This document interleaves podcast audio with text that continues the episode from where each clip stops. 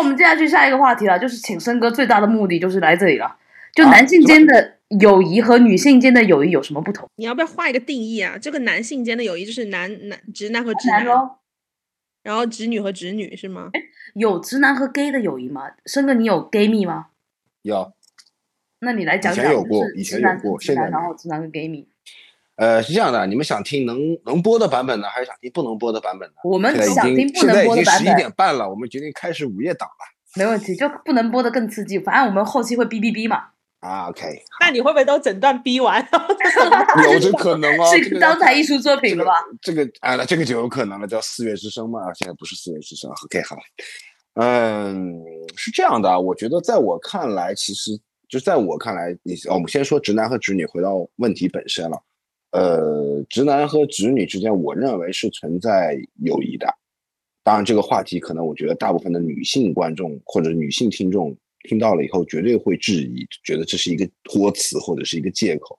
但是我觉得是要看情况啊，就是说，呃，我至少在工作工作的职场上，我遇见过，就是说，可能我觉得我能跟他做朋友，是因为我们比如说在工作上有对工作有共同的一些看法，或者是一些共同的理念。或者说，呃，在工作当中相对来说搭档合作比较默契，或者说比较能合作在一起这样子一种方式，我觉得是 OK 的，我觉得是可以成为朋友的。而且我也希望他可能会 OK，你去，呃，怎么说努力，然后你去得到你想要的东西，达成你的目标，达成你的愿望。我觉得这个是存在着的。当然，我对他可能就没有什么就是 sexual 上面的想法，就是我没有说我想睡他或者怎样。当然，这个东西，呃，微妙已经微妙在这一点上了。我们回到我后放，我会放到后面去说。然后至于在生活当中，我也会有，就是说我有我有我有和女性朋友，就是我会跟她聊很多，比如说聊，嗯，年轻的时候会聊文艺的东西，然后年纪大了以后会聊一些职场的话题，会怎样，也会去聊。但是你说对她有没有什么，就所谓的非分之想，好像没有，就是因为对方没有那么好看吗？呃。这个问题你问到了点上了，这是一个好问题。有一部分是的，我不否认。那么作为一个男人来说，作为一个直男来说，是的。那么作为一个正常的一个职场上的人来说，比如说一个职场的职工员工来说，呃，我觉得不是的，因为我其实，在职场上，呃，我分得很清楚的，就是进了办公室该是什么身，就是身份就没有所，其实没有所谓的男女。就只是说大家是相互合作的合，就相互为了追求共同利益的合作者。那么合则就是有利，那我们就一起合作；没有利，我们就分道扬镳，或者说甚至是剑拔弩张都是有可能的。就其实，在我的眼里，职场上是没有男女的，只有利益。那么你是否能满足我的利益，满足我的需要，满足我想要得到的那些东西啊，这是很重要的。嗯，但是话说回来，这只是作为一个职场人的我的一个观点，但是我不可能只有这一重身份。那么回到我作为一个直男的身份来说，是的。那么有些女的可能直女友谊聊着聊着聊着，可能这个友谊会升温，可能会过界，可能会让你产生一些 sexual 上面的一些想法。而这个东西对我来说，其实就是很简单，就是你要有一个自我审查机制，哪怕它过界了，你要知道过界了，并且你要做出一个判断，就是说 OK。呃，这个东西过界了，然后我们要停住或者怎样？因为，呃，怎么说呢？就是，呃，我我不知道日常的朋友，就是回头再说。就是在职场上，如果发生办公室恋情，是一个，呃，可以说是危险又刺激的一个事情，并不一定是都是好事。然后，这个，呃，所以说，如果我会自我去做审查，如果说这个东西发生发现了这样的一个现象。啊，OK，好。如果我对你对这个人产生了友谊之外的东西，那么或者说产生了某些生理上的一些想法的话，那我会选择就是保持距离，拉远距离。这个是我认为是比较有用的。但是呢，不管就是怎么说，你说是正常有正常机能的男性来说，恐怕都很难去呃完全能非常好的处理好这个问题。但是这个东西又有的时候又很困难，因为很多的时候，你可能真正你觉得在利益上可能最好的一个合作伙伴，那就是这样一个女孩，或者这样就是这样一个女性，也没有办法。所以说，其实这个最大，我觉得这里面最大的一个就诀窍吧，其实就是要去把自己把握好这个边界和尺寸，而不是在这种沟通或者在这种友谊当中逐渐的失去自己的边界感，或者是逐渐嗯把自己的这个定位也好，或者说把自己这个边界也好模糊掉，这才是真正的大忌。如果就是在我看来，如果你能比较好的把握住这个边界感，把握好这个距离感的话，其实这种友谊是可以存在的。但如果说你把握不好，这个友谊其实嗯可能就不纯粹了。对的，啊，那么这是职场上，那么至于在生活当中，其实也类似吧。就是我会跟我觉得可以聊得到一起的女孩，我感觉可以一起聊，比如说类似的关注的兴趣的，类似关注同样感兴趣的一个范畴类的东西，或者说有类似的一些观念啊怎样，我觉得是可以聊的。然后，但是如果超过了这个范畴的话，我觉得也是也是会很麻烦一样的道理。就所以说，其实不不论在职场也好，还是在普通的日常的生活当中也好，就是这种友谊其实存在，但是需要我不能要求另外一另外一方怎样，但是对自己的要求就是你必须非常清晰的把握好这个尺度，非常清晰的明确好自己的边界，而不是因为这个友情很近，然后你就把这个边界擦掉，这样是一定会出问题的。好了，我的送命题已经答完了。请各位考官评分。你好像是跳到第直接呃啊跳到第十题了。我们原来只是想说男性跟男性之间的友谊和女性间的友谊有什么不同，你直接帮我们答了呃这个更刺激的题。对，第十题。跳那你就那你这段掐掉，我重新说好了。啊，没事没事。然后那就直接从第十题我们来吧。然后大家觉得嗯瑞怡呢？和老佩，你们觉得男性跟女性之间有没有真友谊？我们等下再回来聊第九题。第九题啊？哦，sorry，sorry，不好意思，是我偏题，是我是是我偏题。就我们干脆就直接聊第十题，然后再回来聊第九题吧。我以为你要聊的就是是不是有男性和女性之间是否有真友谊啊？没有，我们我们范围很大的啦，就是 LGBT 群体啊，各种变量都要考虑进去的嘛，就是几何排列都要考虑进去啊。不同不同，我回头会跟你们说，这个真的是有不同。好，没事，我答等下。我跑题了。那回答第十是吗？对，第十题就是你们俩有没有觉得，就是男性与女性之间会有真友谊吗？我其实这一题算我提出来的吗？算吧，应该。呃，对这一题其实是我一直很想聊的一个题目，特别是想跟呃男性直男 聊的这个题目，因为这个很容易被就是这种这种这种关系是热点题吧？我觉得好像嗯，我小时候就看到有在聊说男性和女性之间不可能有真的友谊，因为这个题目其实是对只要有亲密关系的时候，你就会遇到这个问题，你知道吗？就是对方会很介意。就是如果你有一些男性朋友，但是我我现在是这样觉得的，我觉得男性和女性之间的这种纯友谊，我觉得是要有一个前提的。比如说，我们是在某一个领域比较感兴趣，那你也在这个领域感兴趣，我们在这个领域里，我们可以聊聊这些问题、这些内容。那呃，比如说艺术，我有我有男性朋友是喜欢艺术的，我跟他聊艺术；我跟男性朋友是喜欢茶的，我跟他聊茶。就是他会有一个这种大的环境在这里，那我觉得闲聊的话就不会有纯友谊，这个是我的观点。就是说，你跟一个嗯直男是保持闲聊的状态，是很容易让对方，哪怕即便你不是这样想，对方很容易误解你的意思。这是我的看法，因为闲聊很容易生感情，所以我闲聊的异性对象只会是 gay。或者是自己男朋友，这是一个我可以去聊的对象。但如果你说我要跟一个呃直男朋友没事，两个人发发微信聊聊天，然后闲聊几句那种，我觉得其实对于我来说，嗯，和对于我另一半来说都不是很好的一件事情。当然，我也不暧昧是吗？对我也不希望他去跟别的女性这样闲聊。但如果你们是聊。一个具体的 topic，我没有办法跟你聊的时候，我觉得就像我们现在在做播客一样，是吧？对，就是有的，比如说，就像你说之前那种玄学，那种很偏很偏门的东西，那你不可能，你要求你另一半什么都跟你聊，什么都懂嘛？你们两个总会有自己生活的一个兴趣爱好的不同的东西，那在这个圈层里面，它就变成了一个社群的状态在聊，而不是一个。嗯，单纯的是一对一的这种友情的这种那种闲聊式的方式在聊，所以那我觉得就可以说它是一种友情的状态。但闲聊是真的，闲聊是一定会出事的，在我的观念里。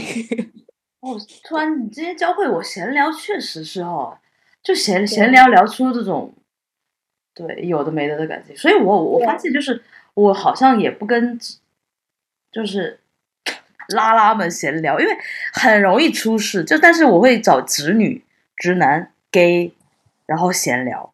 对啊，这就是就是你跟就是你不会有竞争性的一个一个状态的，或者没有吸引力的一个状态吧。对，我会跟女生闲聊，但是我不会跟直直男去闲聊，我也不会跟，嗯，我会跟 gay 闲聊，但是我不会跟拉拉闲聊。我的经历会比较不一样一点，因为我有我大学的几个好朋友里面的直男，当时有一个同学，他在跟我一起兼职，我们两个有很多时间都在闲聊，然后也会发微信闲聊，然后平时相处的时间很多，因为在一起上课。然后休息时间要一起上班，我有一段时间我都觉得他为什么会跟我有这么多话说？因为他其实有女朋友，但是这一点我可以很明确的说，我跟他之间都没有产生过任何浪漫的事情。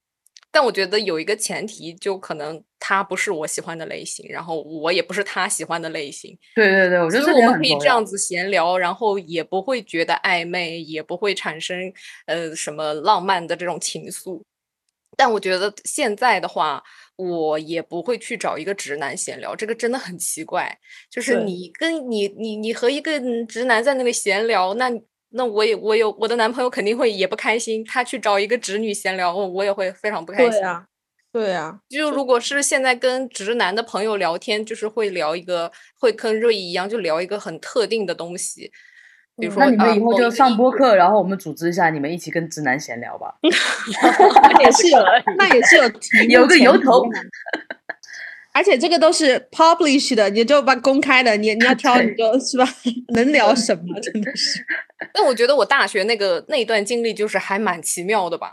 就是我因为你有那段经历，所以我觉得直男跟直女之间也是可以产生真正的友谊。但是你这个前提是你俩不会有。就是你心里非常肯定，你不会喜欢上他，他也不会。对对对，就是有这个前提。我也有，你们有没有吸引力啊？对啊，有这种性吸引力，但是就是又可以闲聊，就已经感觉这是小姐妹闲聊吗？为什么能聊这么多？其实，其实你对他已经都不是异性了，你都是同性的方式在看待他。没有，他可能就是把这个性别把对方当成一个说话的对象，就是去别已经模糊了。对对对对对，是有是有这个。这个可能的，就这个这个性别已经不重要了，他是男是女，但我们就是一个朋友，然后就是在就很能聊到一起，很能说。对，就是就所以都还是要有前提的。如果说是两个那个你把他当男性，他把你当女性的，然后就是我觉得是应该有，如果你们有性吸引力的情况下，然后你们就肯定我觉得很难吧。对啊，你有性吸引力，你聊着聊着那一定出事。对啊，就肯定出事，就是你的身体。他要出事，就跟我的大脑是分开的。我不是我的我的我的大脑被我的身体绑架了。如果是我，身体是诚实的，坦白了，我就坦白了。对啊。呃，不过我觉得瑞怡说的是对的，因为就是在我因为我现在是单身的状态嘛，就是如果不是单身的状态的话，有就是有，就是可能我没有去考虑，真的没有考虑到就是。啊，异性另外一半的一个 就是一个想法的问题。但如果真的是考虑到就是另外一半的异性的话，我后来回想了一下，好像就是当我有女朋友的时候，其实我跟异性几乎不闲聊。嗯，对的。而且而且，如果我的异性发现，就是异性伴侣发现，就是我的女朋友发现我跟别的异性，就是女性有闲聊的话，啊。那我可能就就是，那我就一脚双脚就踩入雷区了，基本上就。对啊，嗯。哦，我之前我前任也有给我规定过，就说你不能跟什么什么女的，然后闲聊或者跟人家勾肩搭背，叭叭叭叭。然后我就觉得，就是我的还敢勾肩搭背，都是直的。哎，我特别喜欢跟人家勾肩搭背。你也太夸张，聊天都不能聊，还勾肩搭背，你想死啊？小姐妹们嘛 你胆子太大了。小姐妹勾肩搭背不是很正常的吗？搂在一起嘛，就是。你就是在你就是在那什么什么的边缘疯狂试探了。你已经在，你已经把自己埋了一半了，我觉得。OK OK，原来原来影响那么大，因为我觉得就是我心里没有就没有啊，那我就跟所有的姐妹们都是姐妹啊。这也没有不一样的，因为你的行为举止也是给对方带来安全感的。你像你像我，我不知道所有是不是所有天秤都这样，嗯，就是我反正是，只要我心里哪怕我我有一个目标，我这段时间很喜欢这个人，然后我跟他想要继续发展的时候，在这个节骨眼的时候，我就已经把旁边那些莺莺燕燕就已经切掉了。我一次一个阶段只能跟一个人是这种状态，除非我跟他已经完全不可能了，我再去啊，再 OK 就是有一种啊行 next，我现在又开始 open 了这种状态。然后如果说两个人都确定关系了，那就是绝对不可能，就是那种你散发出来的眼神，看别人都是一副那种啊不好意思，老娘有有人了那种，就我绝对是那种状态的。所以我我的另一半，我也希望他给我的是这样子。当然这个。这又变成了占有欲的点了，但是我基本上我们表达这方面的情感的时候也是蛮浓烈的，就是那种，就是那种一定不允许。我觉得我觉得没问题啊，因为本身爱就是一个排他性的，就是我觉得在我看来，就是爱情本身就是真正的爱情本身，无论这个人就是是排他性的，就无论这个人他是否表达，但他一定会希望尽可能的完全占有你，就因为这是爱。如果说他。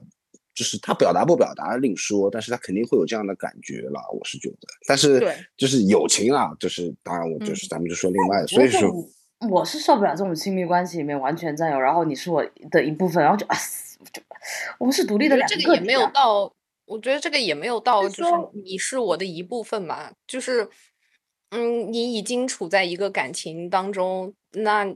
就我也跟瑞怡一样，我就会把其他的东西就是划分。我也会排除，但就是说我肯定要保持我自己的朋友，因为我觉得我跟我的朋友是有度的。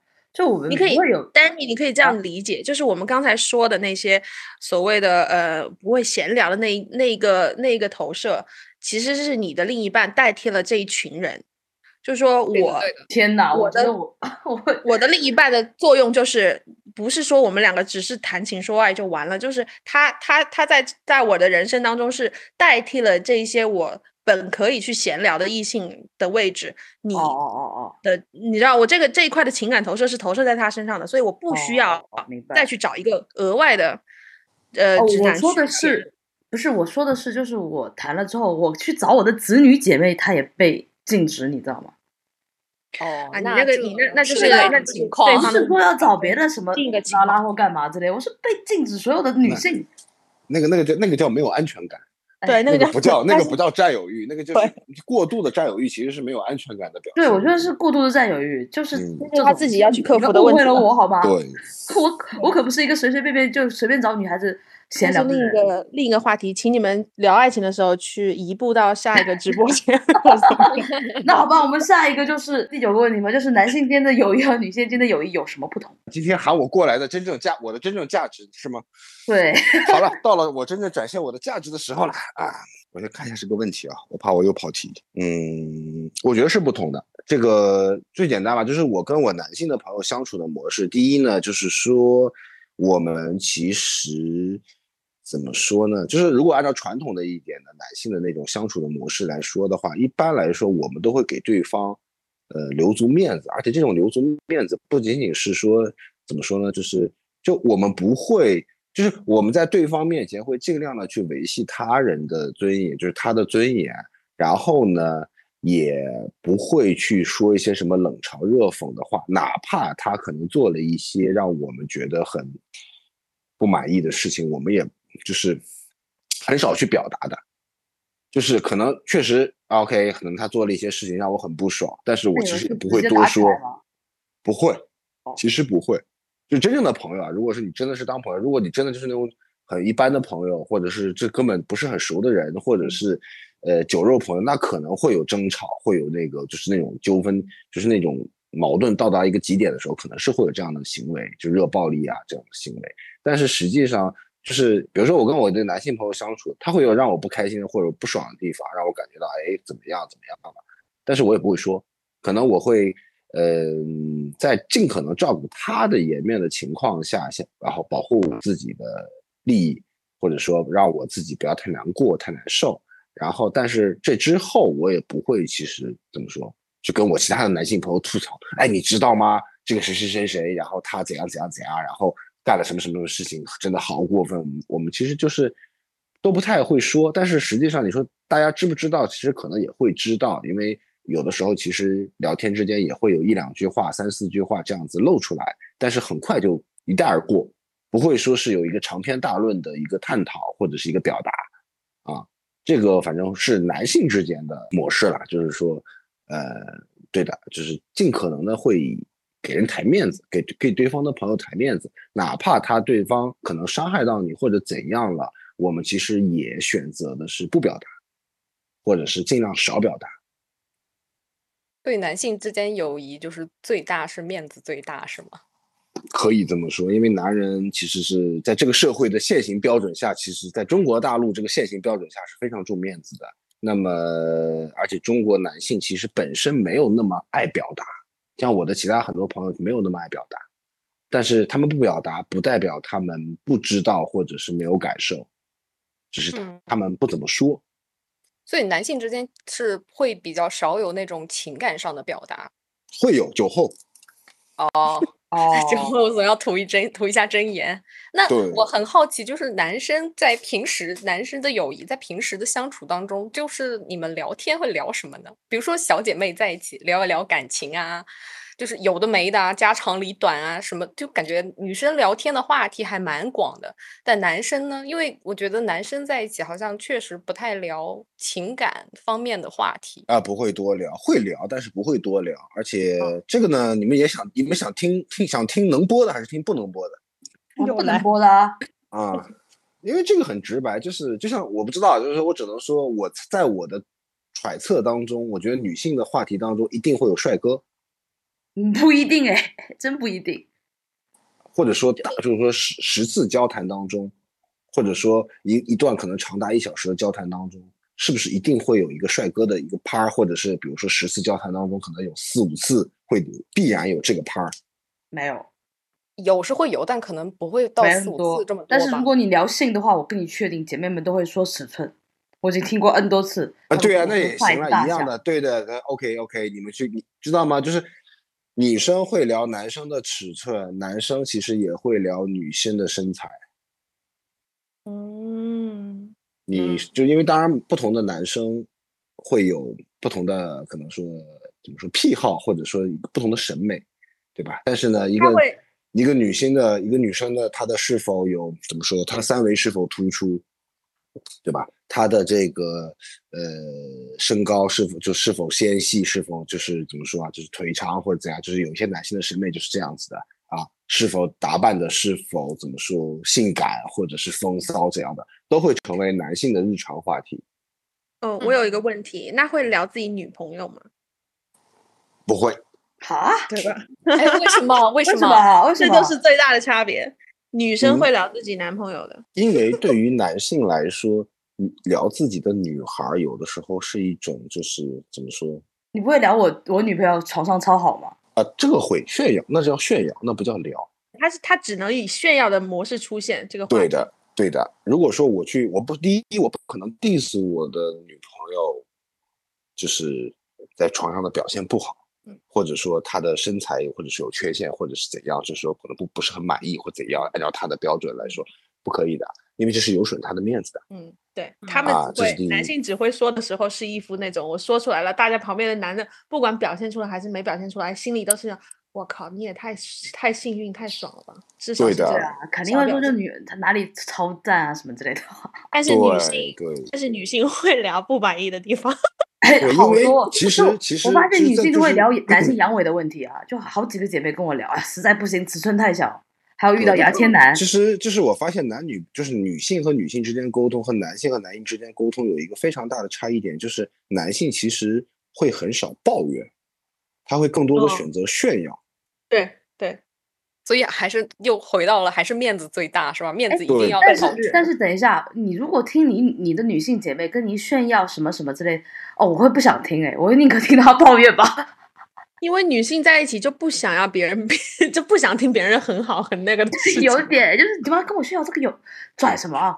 就你懂吧？就是但是他他跟我诉苦哦，我心就软了，是吗？就这方面就这方面我就很像男性，就我聊天的时候比较很像男性，所以有时候女性就不太很不太想要，就女性群体不太想要跟我聊天，就是因为我每次说出来的点都是让大家觉得你现在是在炫耀吗？就那种感觉。但是如果我加入到一个男性的群体里，大家就会觉得啊不错 那种感觉。所以我我也某种程度能够理解男性之间聊天的那种方式和这个，我觉得是来自于整个文化，就是整个的文化体制对于男性这么一个身份，他所赋予的要求带来的一个，就是那我觉得就是一个习惯性的反应。因为男性在整整个中国文明的这种传统当中，就是一个怎么说，获取成就，或者是获就是怎么应该怎么，哎呀，不知道怎么不知道该怎么总结啊。但是就是类似，就是说他是一个去呃获得很就是创造或者获得很多东西的人。所以一个男性的成就，在这样的一个文化体系当中，一个男性的成就就是以他拥有什么样好的东西，拥有什么样比别人厉害的东西为。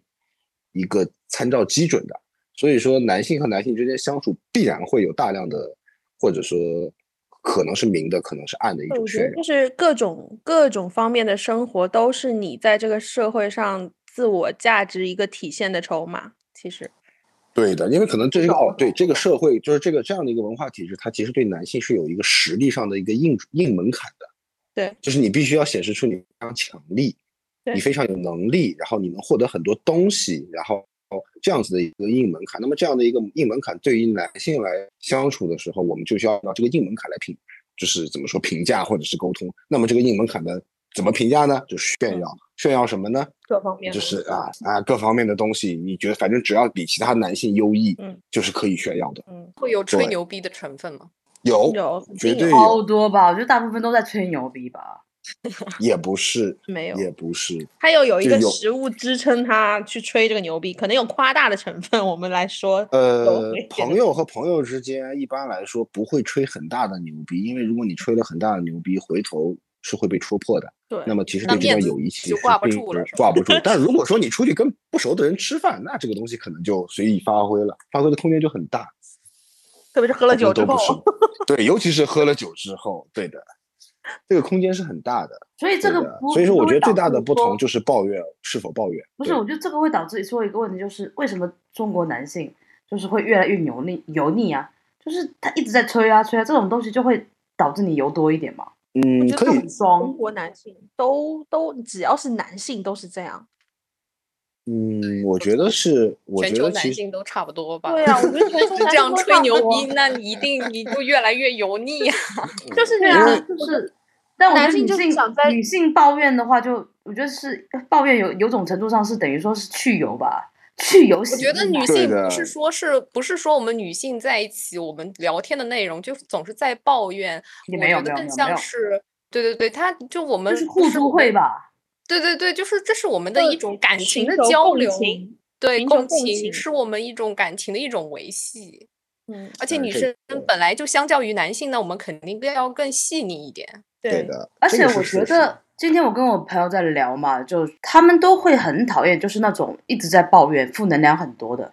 就我是觉得，就是女性也没有说全是一直在抱怨，大家也会烦这种，大家可能就是更倾向于这种互助会吧。你有什么问题，然后我们一起聊，然后帮你提出建议，然后带你解决，然后下次你再有好的 feedback，就那种心灵互助会。但是对，但是男性其实不会互助，或者很难互助。哦，哎，这就是那那两那好兄弟两肋插刀，这个怎么理解？这是电影啦，啊，那是电影。好兄弟插你两刀啊？不是，是这样子的，就是说，如果说你作为一个，比如说十八九岁、二十岁，甚至二十五岁以下的年轻人，那是真的存在两肋插刀这样的情况的。那么可能就是朋友怎么做？但是当你真正，你像我周围的朋友都三十岁左右，然后并且进入社会，已经有一定的工作年限、工作经验了。以后其实那种你想听到他内心的心声是很难的，嗯，就中国的男性年纪越大，其实越沉默。我觉得我身边的男性是就不太会主动的去表达自己的情绪和情感。对的，就是男性其实到了年纪大了以后，越到年纪大以后就越难以去表达。我不知道是难以还是羞以去表达，对他不会去表，就是他心里苦，但是他不说。就憋着，但你们憋会难受吗？会啊，所以我们会选择各种各样的模式去麻痹自己，比如说喝酒啊。大量的酒鬼实际上并不是因为他真正的身体好像对酒精有一种什么的狂热，而其实他只是希望通过酒精来麻痹自己。嗯，是一种情绪上的消解。对，是一种对，就是一种情绪代谢的方式。因为是只是这种方式比较温和。就是说，这个社会要规训男性成为强者，他不能做示弱吧？嗯，你说的很对，我觉得这是全球的，或者说，我觉得在我看来啊，可能我的脑洞比较清晰。就在我看来，其实源自于我们原始部落里面的一种类似于的一种分化，就是男性因为他是狩猎者，他负责的是什么？就是给。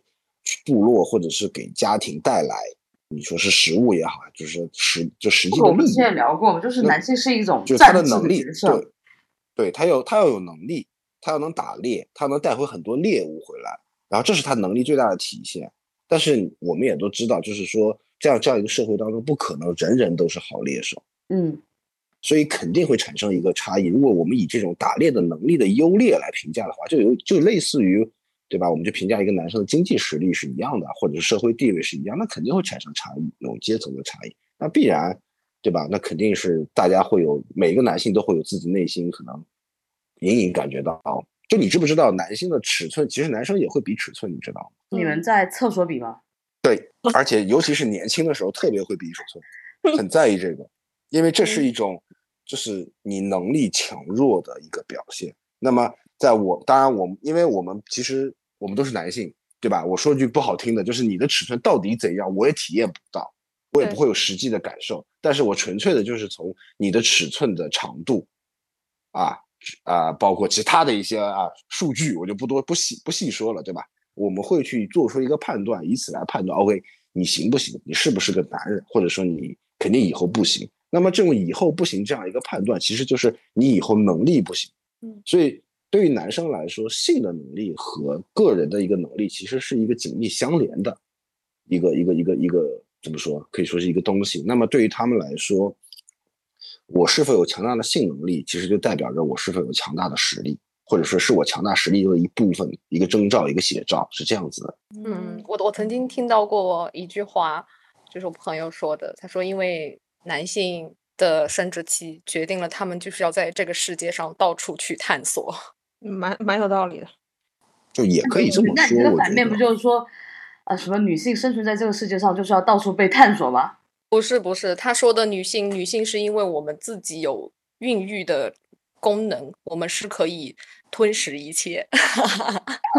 我们是一个吞食的，因为你反过来想一下，那那我觉得这这里会有隐含着，就是巨大的对女性的恐惧，因为你想的就是一个吞食各种东西啊。不是他，这不是不是可以理解为包容吧？我觉得，对对对，就更像是，只不过他是用了一个看起来比较比较比较硬、比较强硬的词，但是其实想表达的意思就是说，女性的探索是内在的，但男性的探索是外在。我倒不觉得，我觉得女性探索也是可以在外在。我觉得，其实在我看来，其实我觉得这个东西是一种非常的，你可以理解为就是某种是 DNA 加给我们的一个 bug。那么，其实，在现在的社会当中，我觉得并不存在这种所谓的男性是怎样一定要有实力，然后女性一定要有实力。其实这个事情我也跟 Danny 聊过。但是呢，DNA 包括我们的，就怎么说是文化的这么一个长期的一个一个熏陶和一个渲染之后，其实会带来某种潜移默化的影响。那么这种免潜移默化的影响，除非你通过自我的思辨或者是思考去把破除这样的一个影响，否则的话，你必然会成为这种影响的一个，就是被它影响。因为我们现整个整个现代化进程也就两三百年，然后到这种比如说现在的机械机器人那种可以代替男性的呃武力值或者身体值的那种还没有再开发出来吧，还在未来才开发出来，所以它那你对应这个几万年的一个演化来讲的话，那自然确实会有一个强大的惯性嘛。这个我觉得我们我觉得我们我们是不是楼歪了？我们聊的是男，现在聊成男性和女性了，同志们。我们聊，我们聊成男性的生殖忧虑了，探讨男性的生殖。但我觉得就是这个也是一部分吧，就是男性间的友谊，它也是基于就是。就反正男性间的友谊呢，就是反正我就跟你说，就是很微妙，因为首首先说男性间的友谊，它不是一种很多时候，尤其是年长以后，它不是一种直接的表达，它更多的是一种就是说亦敌甚至亦友。就是他跟你是很好的朋友，但是他也在跟你暗中较劲，甚至是跟你在比比拼的一种一种感觉。但是你并他并不会害你或者是怎样，他只是说真的就是类似于就是说你很厉害，然后我也要很厉害这样的一种比拼。嗯，我不知道女性的友谊是什么样，我只能说，就是我看到的男性友谊是这样子的。那至于说抱怨或者是表达，那我可能这个措辞啊，有一些有一些不当啊。但是我觉得，就是女性更善于表达。嗯嗯，是男性其实可能，尤其是上了年纪的男性，其实他们，我不知道是他们吝吝于表达，就不想去表达，还是说不能去表达，还是不敢去表达，我不知道为什么，反正他们就是很表达吧。我觉得整一个就是没有一个好的教育体系，或者说是哦，让男性也出来表达或干嘛之类。我觉得表对于男性来说，可能在上了年纪的男性来说，表达自己的脆弱和无助是可耻的。对，就很难。是可耻的，他们有一种表达羞愧，就是我去说这些不好的、负面的，或者是我自己内心的一些苦衷的东西，是很可耻的，是负面，是需要我压抑的。就如果按照弗洛伊德理论来说，这是就是就是超我的男性是不可以有负面情绪的。所以为什么很多男性都会在喝了酒以后开始吐槽，或者是开始去表达一些自己心里的苦衷啊、郁闷啊什么的？因为他们需要酒精去麻痹这个超我给。我觉得，我觉得不不只是超我的男性，我觉得就是说超我的人，他就是不应该表达。就是我觉得他们有一种想象吧。我觉得这一点不仅是在男性身上，我甚至在我前任身上我看得到，他也不表达。对这个，这个其实是对，就不说这个社会，因为他觉得这样更完美。定义，对，他是其实是这个文化系统对强者的定义是这样子。那么男性 肯定是想当强者，这个我也怎么说？传统文化的教育，或者说整个文化体、整个文化系统对你的一个影响，就肯定是你要去成为强者。对吧？所以说，呃，所以说就是，我觉得就是我就是真正的觉得就是男性还是有一个表达羞耻的。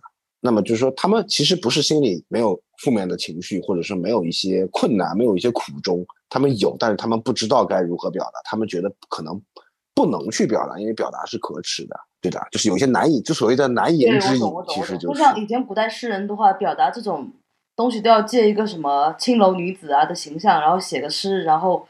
对吧？或者或者弯弯绕绕的表达，呃，文人的一种常见的表达叫托物言志。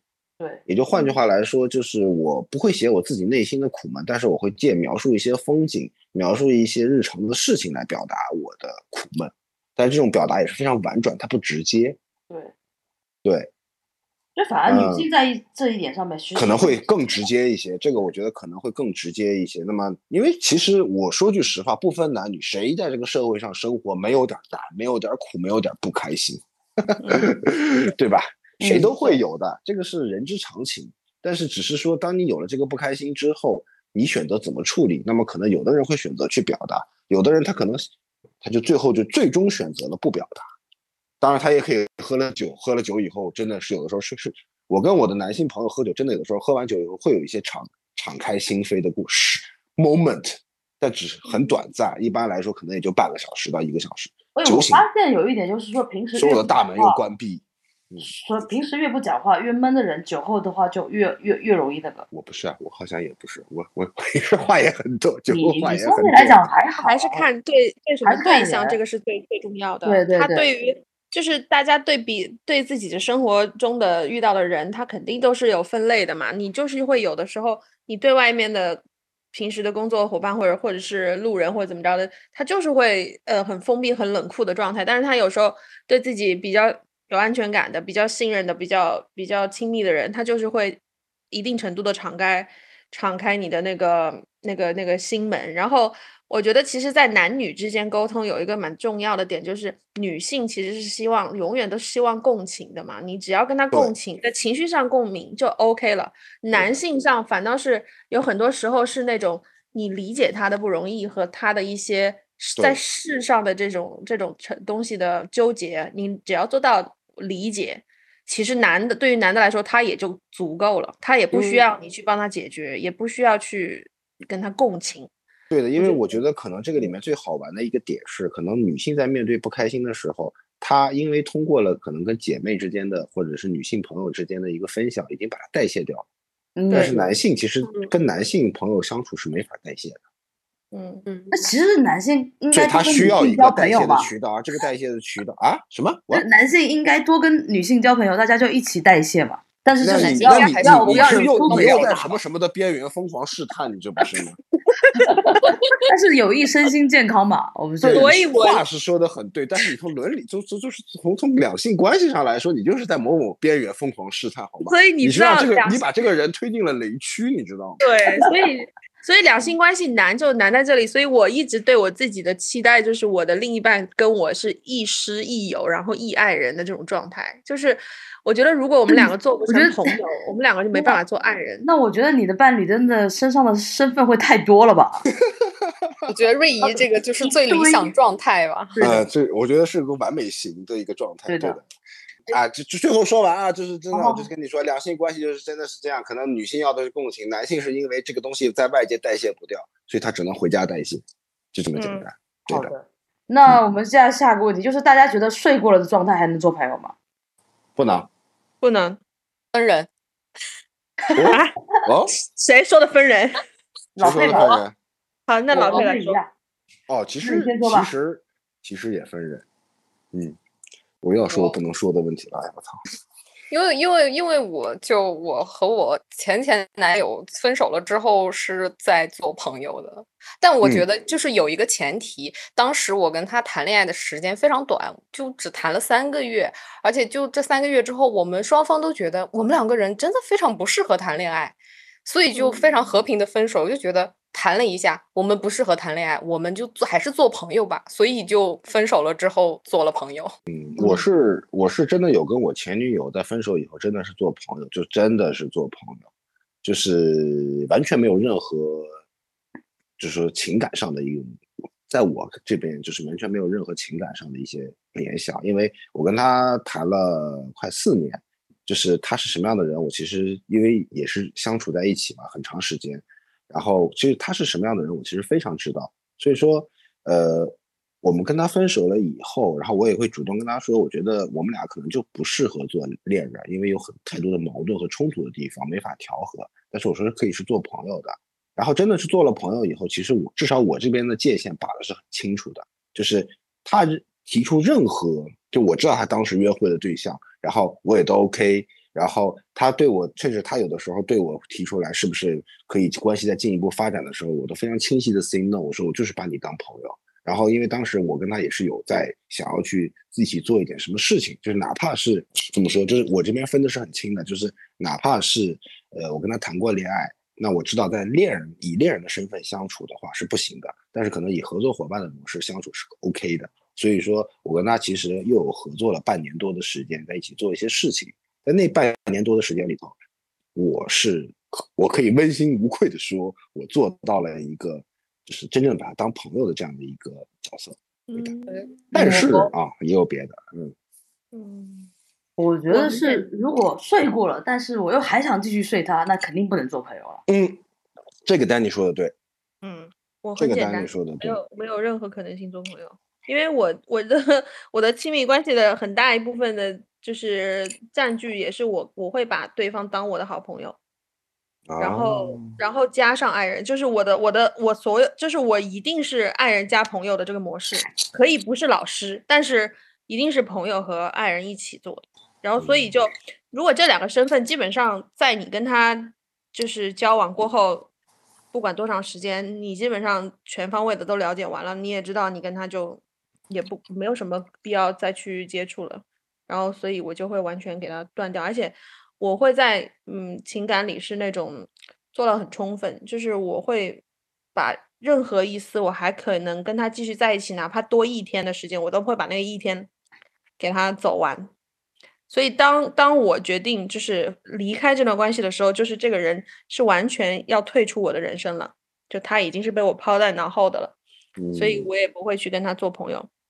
这样子的话，我每一段都很清楚，然后我也不会有任何的很很让我会影响后期的一些亲密关系的一种误会啊，或者是可能性啊，或者是什么意难平，我从来没有什么意难平、白月光这种东西，什么都没有，就是 前任就像在我生命中消失了一样的那种状态，就 是你是灭霸了，哪有灭霸，打个响指就消失了。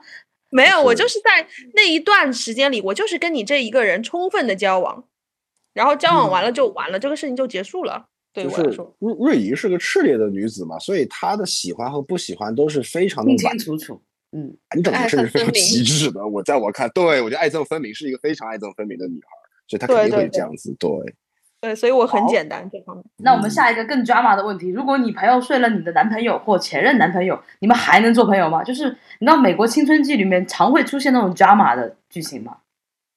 我觉得睡睡男朋友这件事情已经就已经不用再聊别的了吧？睡前任可以聊一聊，都已经睡你男朋友了，还聊个屁啊？就杀了吧，我觉得。Sorry，Sorry，Sorry，有点夸张，就是就那不可能的，永远不可能的，这种事情不可能发生在我身边的。反就而且啊，我嗯的这个你就基本上男朋友也没了，朋友也没了那种的。嗯对这个我赞同。对，我觉得睡前任就无所谓了。啊，对的，我也觉得是的。嗯，反正在男男性、男性、男性也是这样的。如果你睡了对方你男性朋友的女朋友的话，基本上就是，呃，对方女朋友在不在我不知道，但是肯定你跟这个男孩的关友谊就是到此为止了，这是肯定的。对的，对，哎，那就是睡前任你们都 OK 的。前任只要他对方睡得下去就睡了，关我屁事啊！所以你已经成为前任任了所以他已经没什么感情的的基础了，已经结束了，所以就那睡就睡了。我觉得我我的好姐妹非什么除非朋友睡了我前任，就就除非你对这个前任还有一些别的东西在。对，哦哦，也是对也是，对如果说你真的是爱憎分明的话，不会有任何问题的，因为他已经是 no，只是另外一个人了。对，但我也有一个有一个那个有一个问题想要问，就是这位直男朋友，因为很多时候直男的朋友想法是就是前任接接后宫的感觉，啊，是有的，是吧？嗯，所以就是在你看来，你的男性朋友如果睡了前任的女朋友是 OK 的，你不会觉得呃睡了什么什么什么后宫吗？这你不啊，会是如果我的男性朋友睡了我的前任女友是吗？嗯，对，不会啊，就除非除非我对这个前任女友有别的想法，好的，对，因为我想跟他复合，或者我想睡他，否则的话，我不会任何对我不会有任何的 care，因为我跟他已经分手了，他是他，我是我，嗯，然后我又不想跟他复合，就意味着我不可能再跟他成立一段新的关系，或者说再修复这段关系了。那如果说我的朋友想睡他，OK，那你你你要去睡，我能说什么？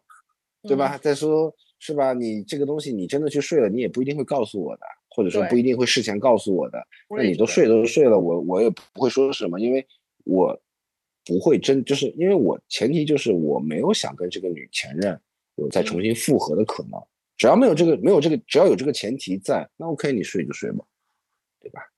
嗯，那是你们的事情，跟我其实没有什么太大关系。大概率不会说，其实不会过来告诉你，我觉得不然就很奇怪这个感觉。那、这个里面其实也涉及到，就是男性之间其实也有攀比，也有一些类似怎么说？就是这也可以其实像瑞怡发生之前发生的那个故事，其实也会有类似的故事发生，真的。什么故事啊？就是瑞怡，你的那个你你你在第七个问题的时候分享到那年的那个小姐妹，对，那个小姐妹，其实男性之间也存在这样的，就是有的时候也会有这种友谊，就是男性和被被很要好的朋友背叛，这不是电影里面经常有的吗？对的，也会有的，就是他可能平时跟你很 不是，你突然在这种话题后面接手，跟我有一个很相似的，我吓得我冷汗都出来了。那我们那那我只是在我只是就我们之前聊过的话题，我们萍水相逢，我真的不知道之前发生过什么。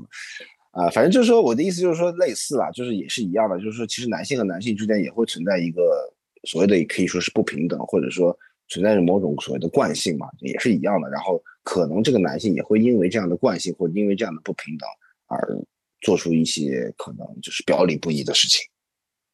就男绿茶嘛，嗯，是吧？你可以理解为就是绿茶，但是嗯，其实在我看来跟绿茶有一些区别了。毕竟我是个品茶大师，嗯，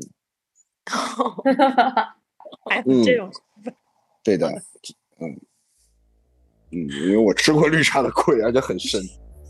哎，这 another story 啊，不说了。嗯好的，那我们今天就到这里了吧？嗯，好，好的，感谢各位朋友们，